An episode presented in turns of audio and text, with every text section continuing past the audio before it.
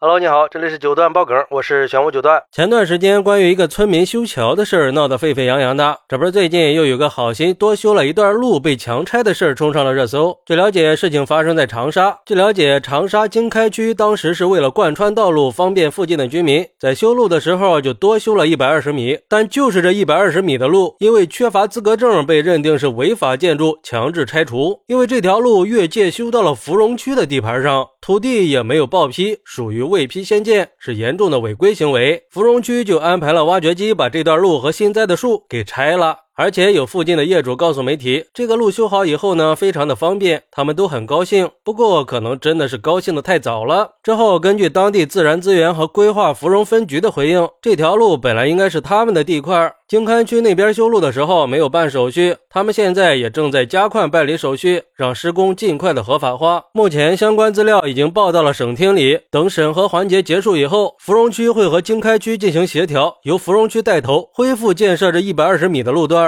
然后这个事儿就在网上引发了很大的争议，很多网友都纷纷吐槽和质疑，表示为什么要拆了再建呢？这一拆一建的纯属浪费呀！难道就不能直接补办手续吗？虽然说未批先建确实不符合流程，但是既然已经建好了，就应该先评估一下这条路建的是不是合理，有没有建的必要性。要是有必要性，可以准备材料审批；如果没有必要，再拆除也不晚呀。只是因为没有事先申报手续就给拆了，是不是有滥用职权的嫌疑呢？而且这修路可不是一天两天就能修好的，修路需要大型机械和人员，这些都是需要花钱的。好端端的一条路，说拆就给拆了，然后再去修，这不是重复花钱吗？不管花谁的钱，它都是浪费。把这些省下来的钱用在更有需要的地方，难道不好吗？不过也有网友认为，先不说这条路的修建程序合不合法、合不合规，咱们就讲人情。如果说你家邻居修路把你的地给占了，没跟你商量，你本来想在被占的地方修个厨房，结果被占来修其他的了。等你知道了，邻居再来跟你说，你会不会觉得合理呢？所以现在的媒体和自媒体有时候太过分了，就为了一小部分人的方便，让整个城市的规划系统和为了这个城市建设一直付出的人，有可能就因为这部分人的偏执，导致整个城市的规划和部署得重新开始。这可不只是影响城市的发展了，这会产生更多的费用，造成更大的浪费。这样的结果谁来买单呢？谁又能站出来负责呢？所以我特别讨厌那些带有煽动目的、唯恐天下不乱的媒体人，只能看到表象，这不是媒体应该做的事儿。其实要我说呀，这个事儿要分怎么看了。经开区把芙蓉区的地给修了路，肯定是不合规定的。芙蓉区拆路从程序上来说是没有问题的，但是从情理上和处理方式上是说不过去的。毕竟这个路它已经建成了，就像那个网友说的，先做个评估嘛，看看会不会影响大的规划布局，会不会造成更大的损失。如果不会，那就应该考虑一下附近居民的出行问题，补个手续不就完了吗？何必非要拆掉再修呢？毕竟朴素的正义观也是值得肯定的。不过如果站在管理方方的角度去考虑这个问题，可能就会有不一样的结果。咱们就不。说这里边有没有牵扯到经济利益的输出，起码要遵守法定手续吧。就比如说去医院做个手术，大夫发现患者其他部位也需要治疗，在没有经过患者同意的情况下，就顺便给多做了个手术，结果给患者造成了一些并发症。这种情况下，作为患者会怎么做呢？当然，从社会功利心的角度来说，大部分人都是认为花钱修的路又破坏了，太浪费了。毕竟社会舆论的监督力量越来越大，它也是因为我们都更关注公众利益了，都。希望可以把钱花在刀刃上，所以还是希望有关部门可以重视这件事儿，在不浪费资源的前提下，尽快的办理手续，及时止损，让这条路可以合法化的被利用起来。好，那对于这个事儿，你有什么想说的呢？快来评论区分享一下吧，我在评论区等你。喜欢我的朋友可以点个订阅，加个关注，送个月票，也欢迎点赞、收藏和评论。我们下期再见，拜拜。